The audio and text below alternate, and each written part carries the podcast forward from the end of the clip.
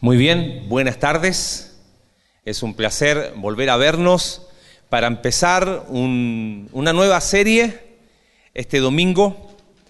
Terminamos ya el, libro de, Proverbios el, el domingo pasado y como dijimos al inicio del libro de Proverbios, eh, vamos a estudiar los libros de sabiduría y los libros de sabiduría son tres, es el libro de Proverbios, el libro de Job y el libro de Eclesiastés. Y juntos nos proveen una, una visión eh, global, se complementan para entender un poco qué es la vida, cómo, cómo funciona esto de la vida, ¿no? Y, y vimos en el libro de Proverbios que cómo funciona la vida en condiciones ideales. Recuerda, vimos que proverbios son principios, no son promesas. Y veíamos cómo la maestra sabiduría nos enseñaba, así como, un profesor, una profesora en un aula, cómo, cómo se ve la vida bajo eh, las condiciones ideales. Pero sabemos, ¿no? Que, que el mundo no es un lugar ideal, no es el lugar donde siempre salen las cosas bien. Entonces surge una pregunta cuando hablamos de, de, la vida en este mundo. ¿Qué sucede cuando las cosas no son como yo esperaba? Y empiezan a surgir preguntas en nuestro corazón. ¿Es realmente Dios sabio y justo? Y quizás tú dices, no, yo jamás diría algo así. Pero me gustaría hoy que, que todos podamos bajar la guardia y reconocer que en el fondo del corazón, cuando pasamos momentos de sufrimiento, hacemos quizás las preguntas más difíciles de la vida. Quizás me dices, pero ¿cómo Marcelo puedes preguntar eso? Sabes, este libro de Job está lleno de preguntas. Preguntas muy profundas, muy intensas.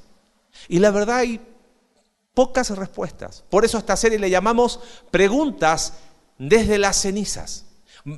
Ya estás seguramente, capítulo 1 y 2 es lo que más conocemos del libro de Job. Y este libro está lleno y plagado de preguntas. En esta tarde me gustaría que hagamos algo diferente. Vamos a, entender un poquito de cuál es la forma que tiene el libro de Job, a, a entender eh, de qué está hablando para quizás a diferencia de otros domingos, cerrar con nuestra idea central y algunas reflexiones. El libro de Job, que es el que empezamos a ver el día de hoy, es un poema profundo. Eh, es dentro de los libros poéticos, pero tiene ciertas características. Empieza el prólogo, capítulo 1 y 2, está en prosa, que es quizás la parte que más conocemos, y el último capítulo también, aparte, está en prosa. O sea, cuenta una historia. Y en el medio hay diálogos. Ahora, lo interesante es que para, para, que te des cuenta, si alguna vez leíste Job, hablaba recién con alguien que me decía que hace poquito estuvo leyendo Job y que es como que es denso. Claro, porque en el medio del libro, la parte poética, en realidad es un diálogo poético. Lo que están haciendo los amigos de Job junto a Job es hablar de la filosofía de la vida, pero en forma de poesía, y a eso le agregamos poesía oriental, o sea, no es ni siquiera como la nuestra. Por eso es como que empezamos el libro de Job capítulo 1, capítulo 2, y después sigues y ya como el capítulo 9 ya, ya, no, ya como que se me confundieron las ideas. Bueno, vamos a tratar de ir sintetizando y entendiendo. Estos amigos de Job van debatiendo. ¿Por qué sufre Job? Están tratando de encontrar una explicación a cosas que como que no tienen explicación. Ahora, este libro no solamente es un libro muy profundo, es un libro muy particular. Dice ahí capítulo 1 de Job, verso 1, hubo en tierra de Uz. La verdad, no tenemos idea dónde queda Uz. Algunos dicen que está al sur del mar muerto, pero ya fuera de los límites de, Israel. Otros lo sitúan en algún lugar incierto. Lo que es seguro es que no se trata de un lugar en Israel. Lo otro que llama la atención de este libro es que ninguno de los personajes es un israelita. Ahora fíjate, está ubicado lejos de Israel, ninguno de los personajes es un israelita, el contexto tampoco es claro porque dice, hubo en tierra de Uz un varón llamado Job y empieza a decir cómo era Job y las características. Uno puede deducir, vamos a ver ahora por, por cómo era en ese tiempo y lo que hacía Job, que estamos hablando de una época eh, lo más probable en la época de Abraham. Muchos comentaristas creen que Job fue contemporáneo a Abraham y esto sitúa el libro de Job, si es que Job fue, fue su autor, ya vamos a hablar de eso, como el libro más antiguo escrito. Claro, Génesis es más antiguo, pero fue escrito por Moisés. Esto haría de Job el libro más, más antiguo. Lo más probable es que haya tenido, eh, Job fue el autor, pero que la forma definitiva del libro ¿No? Es como que Job dejó sus memorias y esa eh, se fue pasando de generación en generación. En Medio Oriente la forma que tenían era de forma oral y lo más probable es que en tiempos de Salomón tomó su forma definitiva, ya como el escrito que conocemos nosotros, por eso es de la época de oro de la sabiduría judía. Lo interesante, te dije recién, hay muchas preguntas, ¿sabes? las preguntas es, hay un uso muy marcado como un, un recurso literario. Hay más de 300 preguntas en este libro. Las preguntas, tú sabes, son una invitación a la reflexión. Cuando estamos predicando, ¿no? Hacemos preguntas a veces los que, los que predicamos. Eh, algunos las responden en voz alta, otros no, pero la idea es que tú puedas pensar.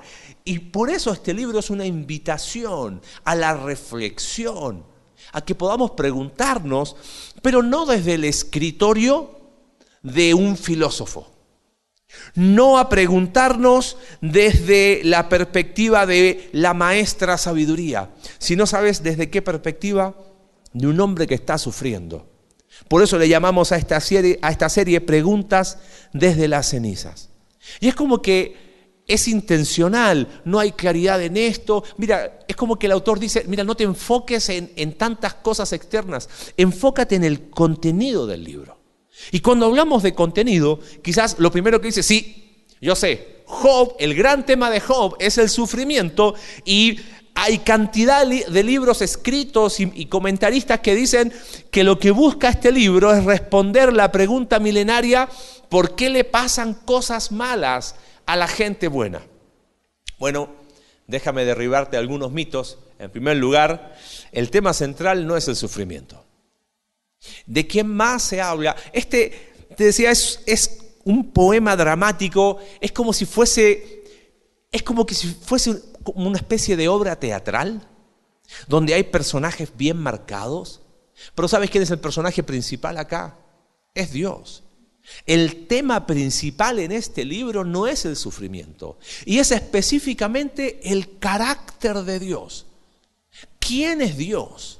¿Y qué sabemos de cómo es Dios?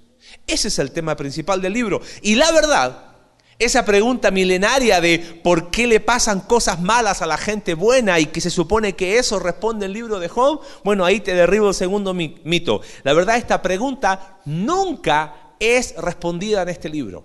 Puedes leer los 42 capítulos, si no me equivoco, que tiene este, este libro y no vas a encontrar respuesta a por qué le pasan cosas malas a la gente buena. Es más, yo creo que detrás de esa pregunta que todos nos hemos hecho, hay algunas suposiciones un poquito eh, más profundas. Porque decimos por qué le pasan cosas malas a la gente buena. ¿Y quién decide lo que es malo y lo que es bueno? A veces lo hacemos según mi conveniencia. Otra, ¿quién decide lo que es una persona buena? Y tercero, asume que las cosas en, el universo conocido eh, eh, funcionan de forma lógica. Ok, si pasa A, entonces implica B. ¿Y quién dijo que eso era verdad? Yo creo que cuando nosotros nos preguntamos por qué le pasan cosas malas a la gente buena, estamos diciendo mucho de nuestras creencias un poquito erróneas.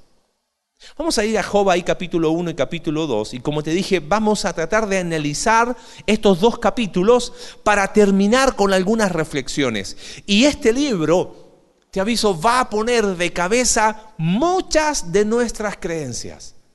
Va a sacudir muchas de aquellas cosas que nosotros quizás hemos asumido como verdad porque la hemos escuchado una y otra vez, una y otra vez. Así que fíjate cómo se presenta. Vamos, en este análisis de estos dos primeros capítulos, hay un juego que hace el autor de un escenario terrenal y después pasa a un escenario celestial, espiritual, de Dios. Es como, mira, del techo para abajo, esto es lo que está pasando con Job, y después dice, mira, del techo para arriba, esto es lo que está haciendo Dios. Entonces, mira, la presentación, dice, hubo en tierra de Uz un varón llamado Job, este primer escenario terrenal, escena 1. Un varón dice llamado Job, eh, algunos creen que, Job significa alguien que es perseguido, no, es claro el significado de, de, su nombre, pero nos da características. Dice, y este era hombre perfecto, recto, temeroso de Dios y apartado del mal. Perfecto se refiere a maduro. Ahora, qué interesante. Eh, Alex me hacía notar algo en, la semana. Hombre perfecto, recto, temeroso de Dios, apartado del mal. Es como que Job vivía aplicando los, los principios de Proverbios, ¿no? ¿Te acuerdas Proverbios capítulo 3?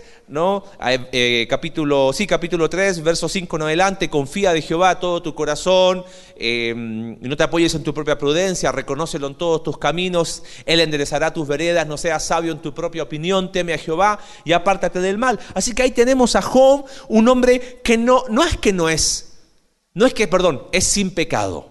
No está hablando de que es sin pecado, el concepto habla de que es maduro. Verso 2 y dice que le nacieron siete hijos y tres hijas, su hacienda, y empieza a explicar el verso 3, era de siete mil ovejas, tres mil camellos, claro, porque en aquel tiempo la forma de medir la economía era a través del, ganado, de, la cantidad de cabezas eh, que tenía la familia. Dice, y este varón era más grande que todos los orientales.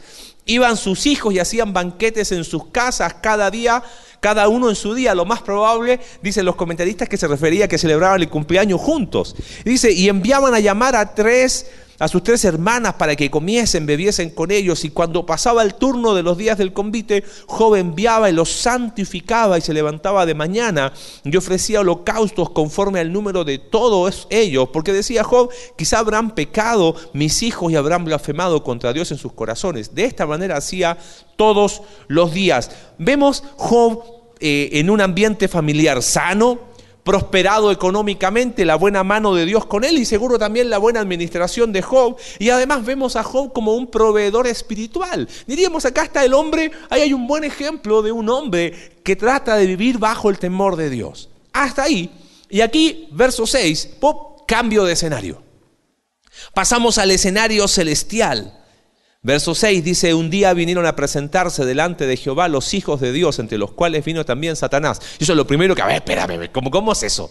¿Y cómo es? Se supone que es el trono de Dios y en el trono de Dios no hay, no está diciendo que es el trono de Dios, simplemente que se presentaron delante de Jehová. Dios es omnipresente, así es que no está hablando que estaban en un lugar fijo, ¿ok? Simplemente el autor del libro lo que está diciendo es, Dios le reveló algo, no todo. No, lo que tenemos que tener cuidado es no construir teologías. Y estructuras teológicas a partir de este libro. Hijos de Dios en el Antiguo Testamento se usa para seres celestiales. Y claro, Satanás, eh, o sea, seres espirituales, es un ser espiritual. Dice, entre los cuales vino también Satanás. Satanás ahí hay dos opciones, que se refiere a Satanás, al diablo, al enemigo de nuestras almas, al acusador de los hermanos, como dice ahí en, el libro de Apocalipsis capítulo 12. O otros dicen que Satanás es un título, como una especie del el acusador, ya sea que sea un título o se refiere a la, persona, eh, apuntamos a lo mismo. Ahora, lo interesante es que el diálogo lo abre Dios. Dice, y dijo Jehová a Satanás, ¿de dónde vienes? Respondiendo Satanás a Jehová dijo de rodear la tierra y andar por ella. Es muy interesante esta frase. Muchos comentaristas creen que se refiere a una actitud de ir viendo lo que es mío.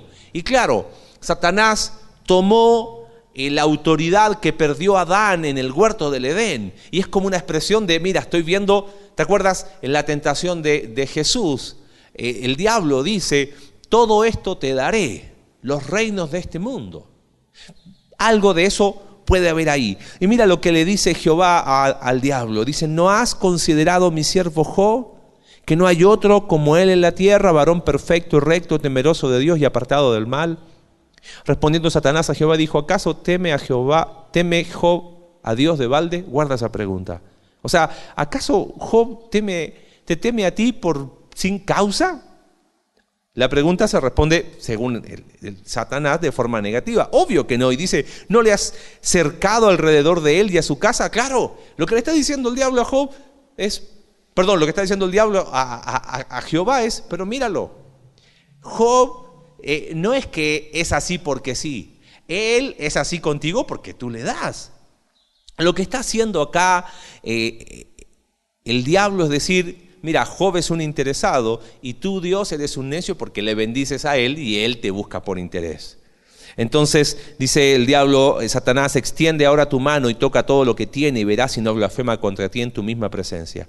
Dijo Jehová Satanás, he aquí todo lo que tiene está en tu mano, solamente no pongas tu mano sobre él. Y salió Satanás de delante de Jehová. Ahora, quiero, quiero aclararte unas cosas eh, antes de seguir. ¿Cómo es eso de que viene Satanás y le dice, oye, eh, Dios le da permiso al diablo para que le haya, haga daño a Job? Yo me pregunto, ¿qué? ¿Eso es así? ¿Por qué Dios hace eso?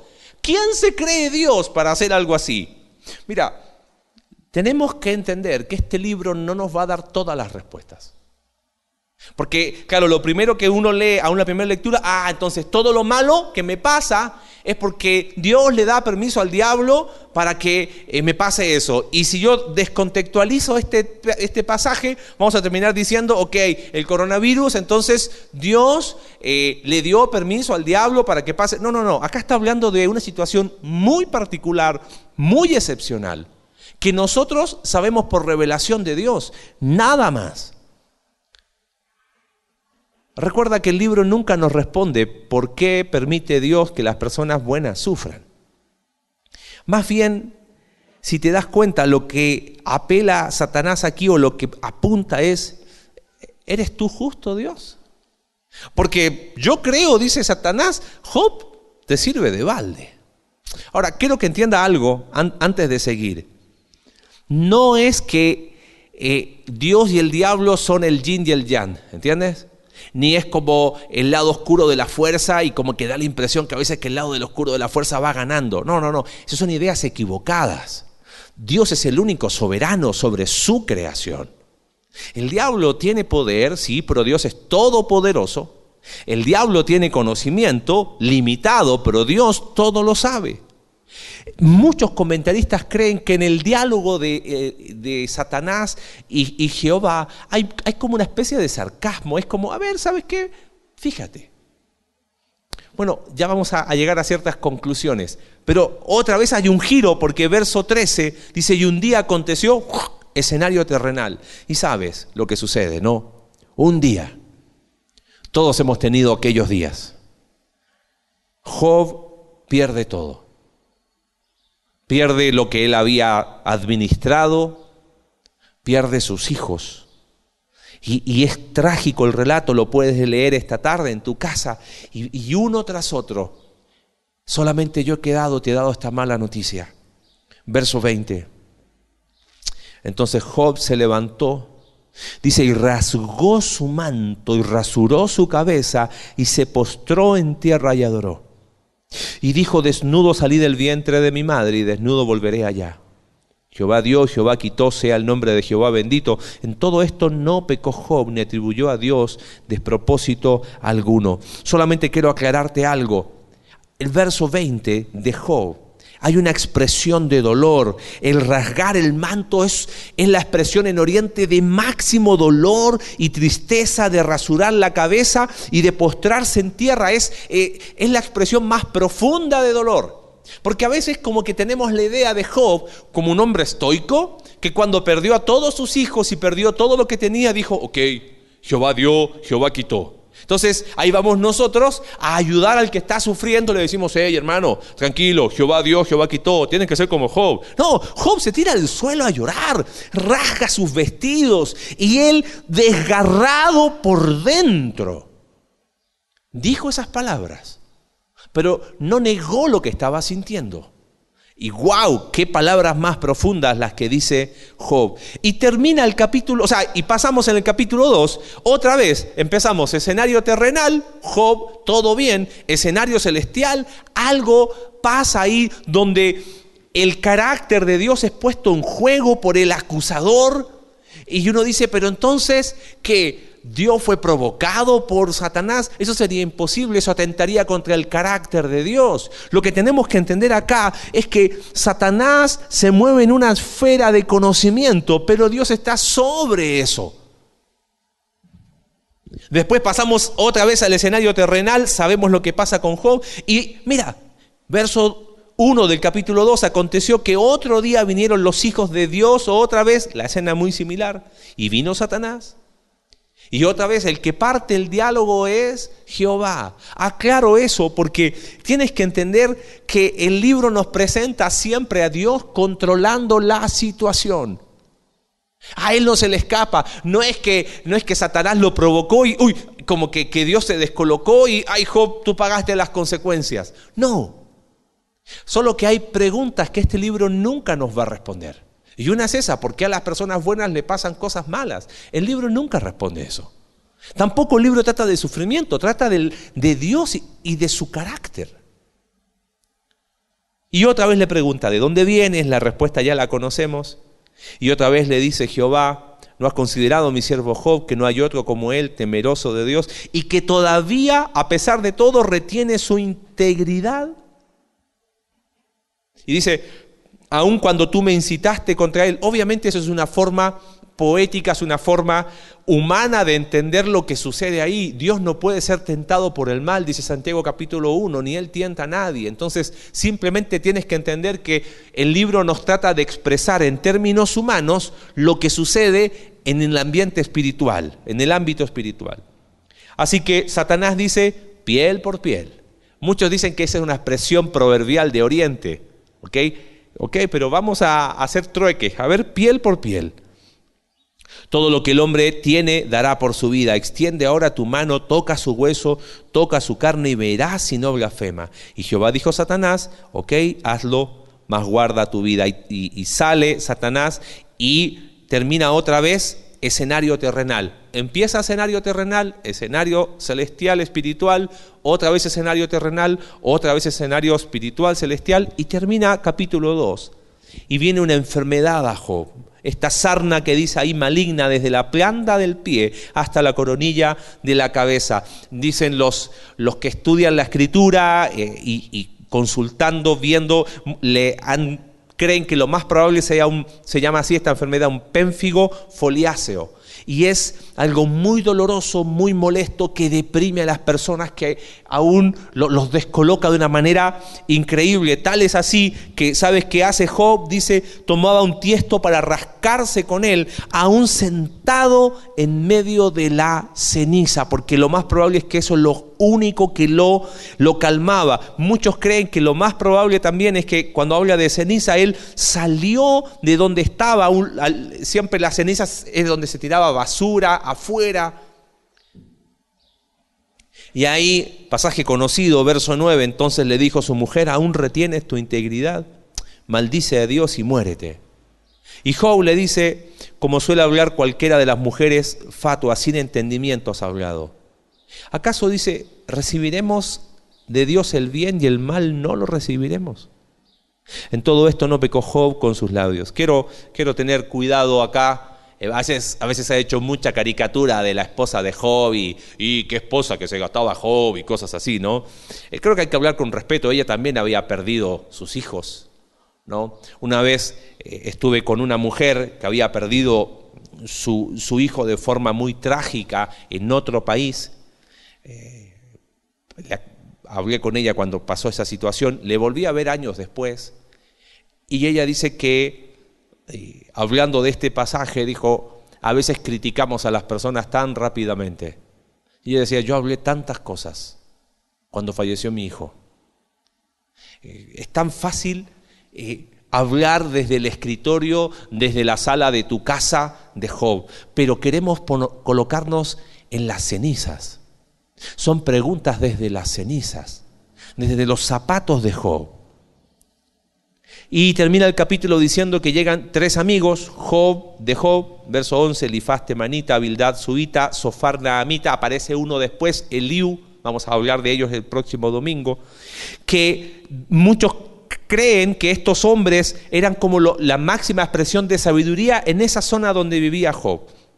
Dice, luego que oyeron todo lo que este mal le había sobrevenido, vinieron cada uno de su lugar porque habían convenido en venir juntos para condolerse con él y para consolarle. Dice, alzando los ojos desde lejos, no lo conocieron y lloraron a gritos. O sea, imagínate lo profundo, lo, lo, lo que estaba sufriendo Job rasgaron sus mantos y los tres esparcieron polvo sobre sus cabezas hacia el cielo y se sentaron con él en tierra, mira qué interesante, siete días y siete noches y ninguno le hablaba palabra porque veían que su dolor era muy, muy grande. Quizás tú me dices, oye Marce, después de leer estos dos capítulos tengo más preguntas. Bueno, tranquilo, no, no pierdas el enfoque. El libro tiene más de 300 preguntas, así que tranquilo. Pero el enfoque tiene que ver con esto. Al ver estos dos capítulos, a veces lo primero que surge es, ah, listo, ya ahora entendí. Ah, listo, esta es mi conclusión. Ah, ahora todo encuentra sentido. Mira, acá está la idea central y te dije que la idea central va rápido. Dice, uy, todo esto fue la introducción, con la idea central y con los puntos quiero cerrar. ¿Sabes? Yo veo a la luz de estos dos capítulos la siguiente verdad. Dios nunca nos prometió una explicación para el sufrimiento. ¿Acaso estos dos primeros capítulos están explicando el por qué? Están narrando lo que sucedió. No está diciendo, ah, pasó por esto. No está tratando de dar una explicación para el resto del libro. Simplemente plantea el escenario. Y es más, el escenario nos deja más preguntas todavía. Pero ¿cómo es eso de que Satanás? ¿Y cómo es eso? No lo sé. Pero algo sí sé. Dios nunca nos prometió una explicación para el sufrimiento. Bueno, si Dios nunca nos prometió una explicación para el sufrimiento, entonces, ¿qué lecciones puedo aprender de estos dos capítulos? Vamos a reflexionar en la primera. ¿Sabes cuál es? Es que el carácter de Dios es justo y confiable. Lo que discuten Job con sus amigos es, ¿es justo Dios? ¿Acaso lo que dice Satanás no apunta a eso? ¡Hey Dios! Pero este te sirve de balde. Y, y tú lo bendices por eso. Lo que pone en tela de juicio Satanás es el carácter mismo de Dios. Y si somos honestos, el relato nos suena injusto, no nos cierra, no nos cuadra, nos enoja. Y si has estado en las cenizas de Job, quizás sufriendo situaciones muy profundas y dolorosas, serías honesto conmigo en esta tarde y en decir, Señor, que injusto eres. Lo hemos pensado más de alguna vez. Lo hemos dicho más de alguna vez. La primera lección que yo veo acá es que el carácter de Dios es justo y confiable. ¿Qué crees acerca de Dios? Sí, creo lo mejor cuando todo anda bien. Pero cuando las cosas empiezan a ir mal, si por estar encerrados tres, cuatro semanas, seis semanas, ocho semanas, hemos dicho y hemos pensado tanta basura. Imagínate estar en las cenizas de Job. Job no entendía todo. Y seguro hasta ahora sus, preguntas no tenían respuestas y te vas a ir sorprendiendo que muchas de sus preguntas no tienen respuestas. Pero hay algo, al menos en estos dos primeros capítulos, que dice que Job no pecó. ¿Sabes por qué Job no pecó? Por la sencilla razón de que Job sabía que Dios era justo y así lo creía. Al menos hasta ahora. Cuando estés pasando dolor, Acuérdate, Dios no nos prometió una explicación para el sufrimiento, pero ¿sabes qué? Sí puedes confiar en que el carácter de Él es justo y confiable. La segunda lección que yo puedo ver acá es que este capítulo está bien, Dios no, no me promete eh, una explicación para el sufrimiento, pero puedo aprender que Dios no solamente tiene un carácter justo y confiable, sino que Dios usa los instrumentos más extraños que hay.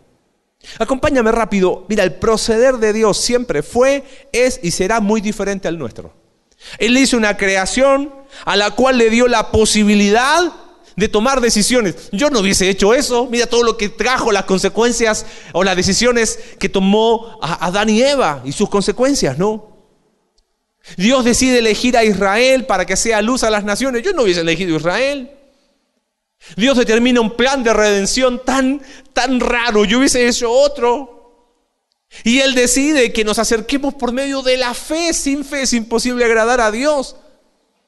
Cuando me refiero a que Dios usa los instrumentos más extraños que hay, es que Dios tenía sus planes con Job, los cuales nunca nos son revelados en el libro. No sabemos qué propósito tenía Dios con Job.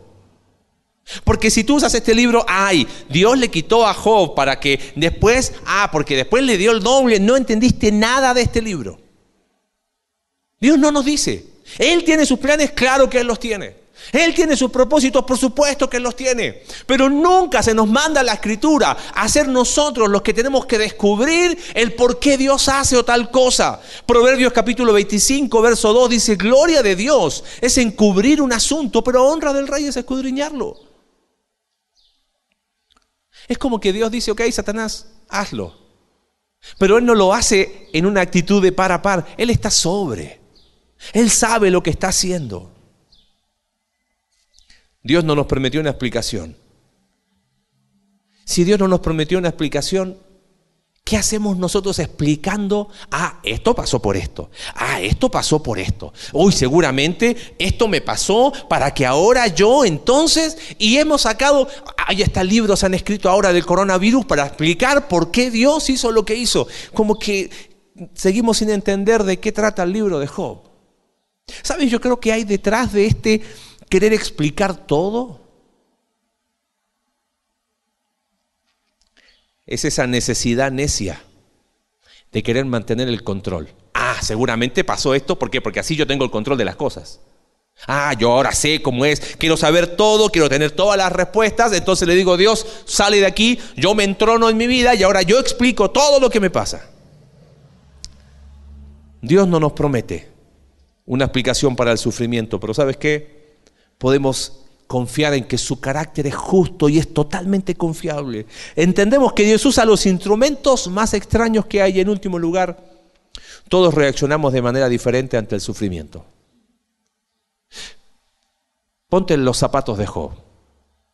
¿Hubieses dicho lo que dijo Job? Jehová dio, Jehová quitó.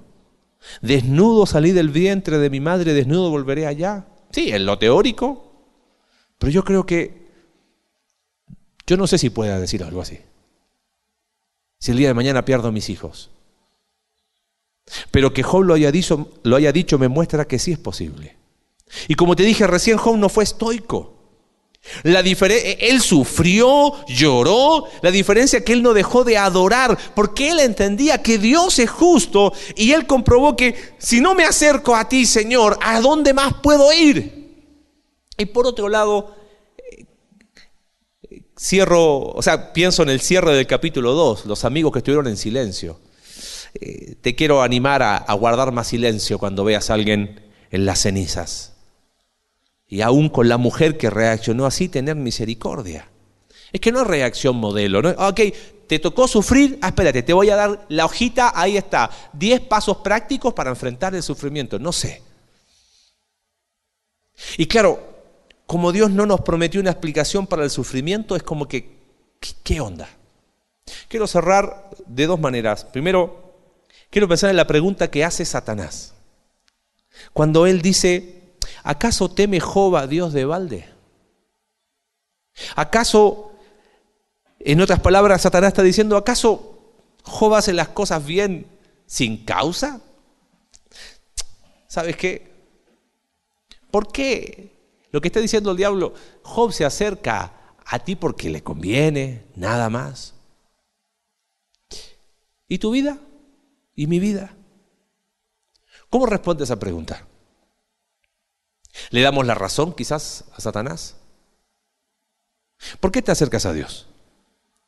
¿Porque así te va a ir bien? Entonces, claro, mientras me va todo bien, ¡uh! libro de proverbios, feliz. Libro de Job, paso, yo de aquí no soy.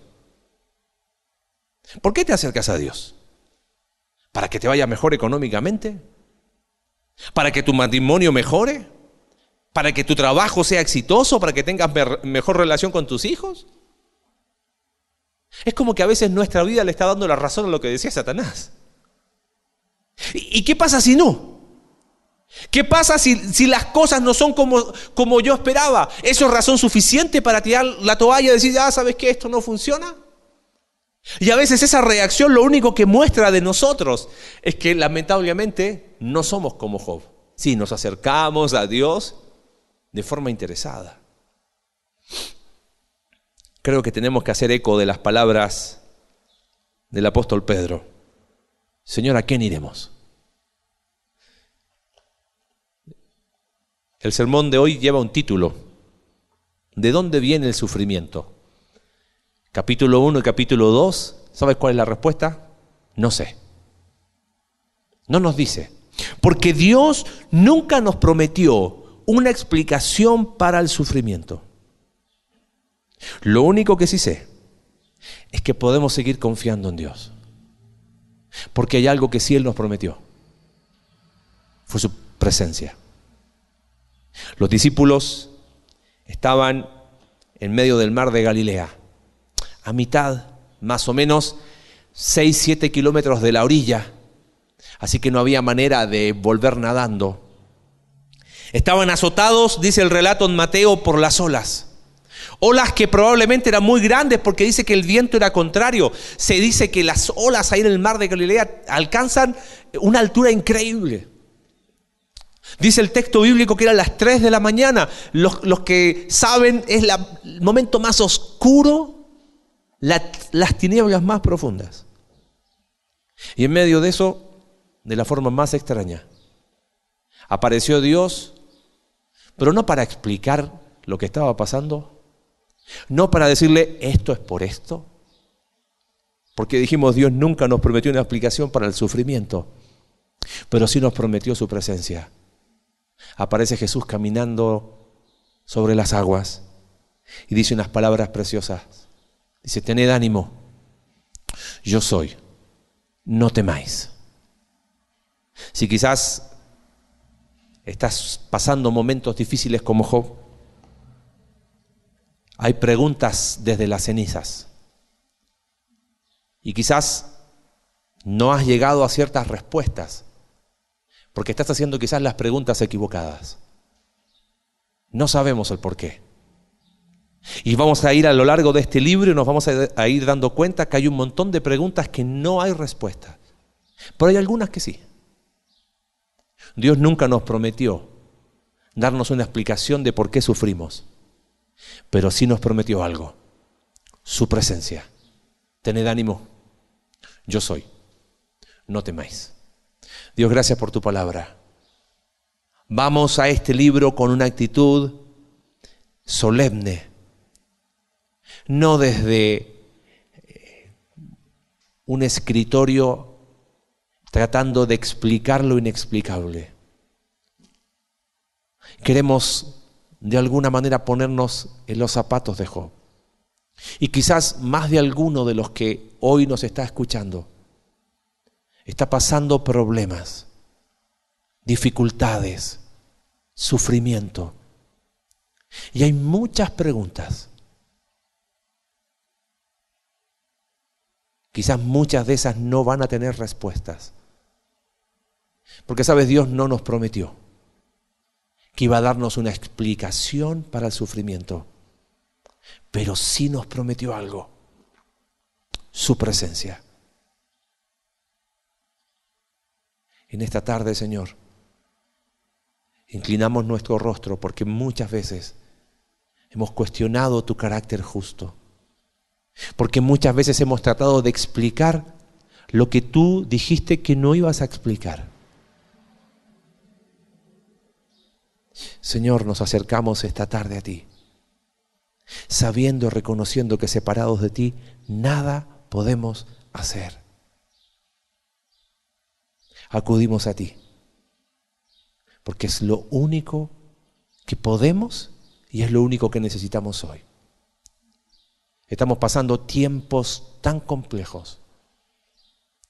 Y por mucho menos de lo que, ha, de lo que vivió Job, hemos dicho y pensado tantas tonterías.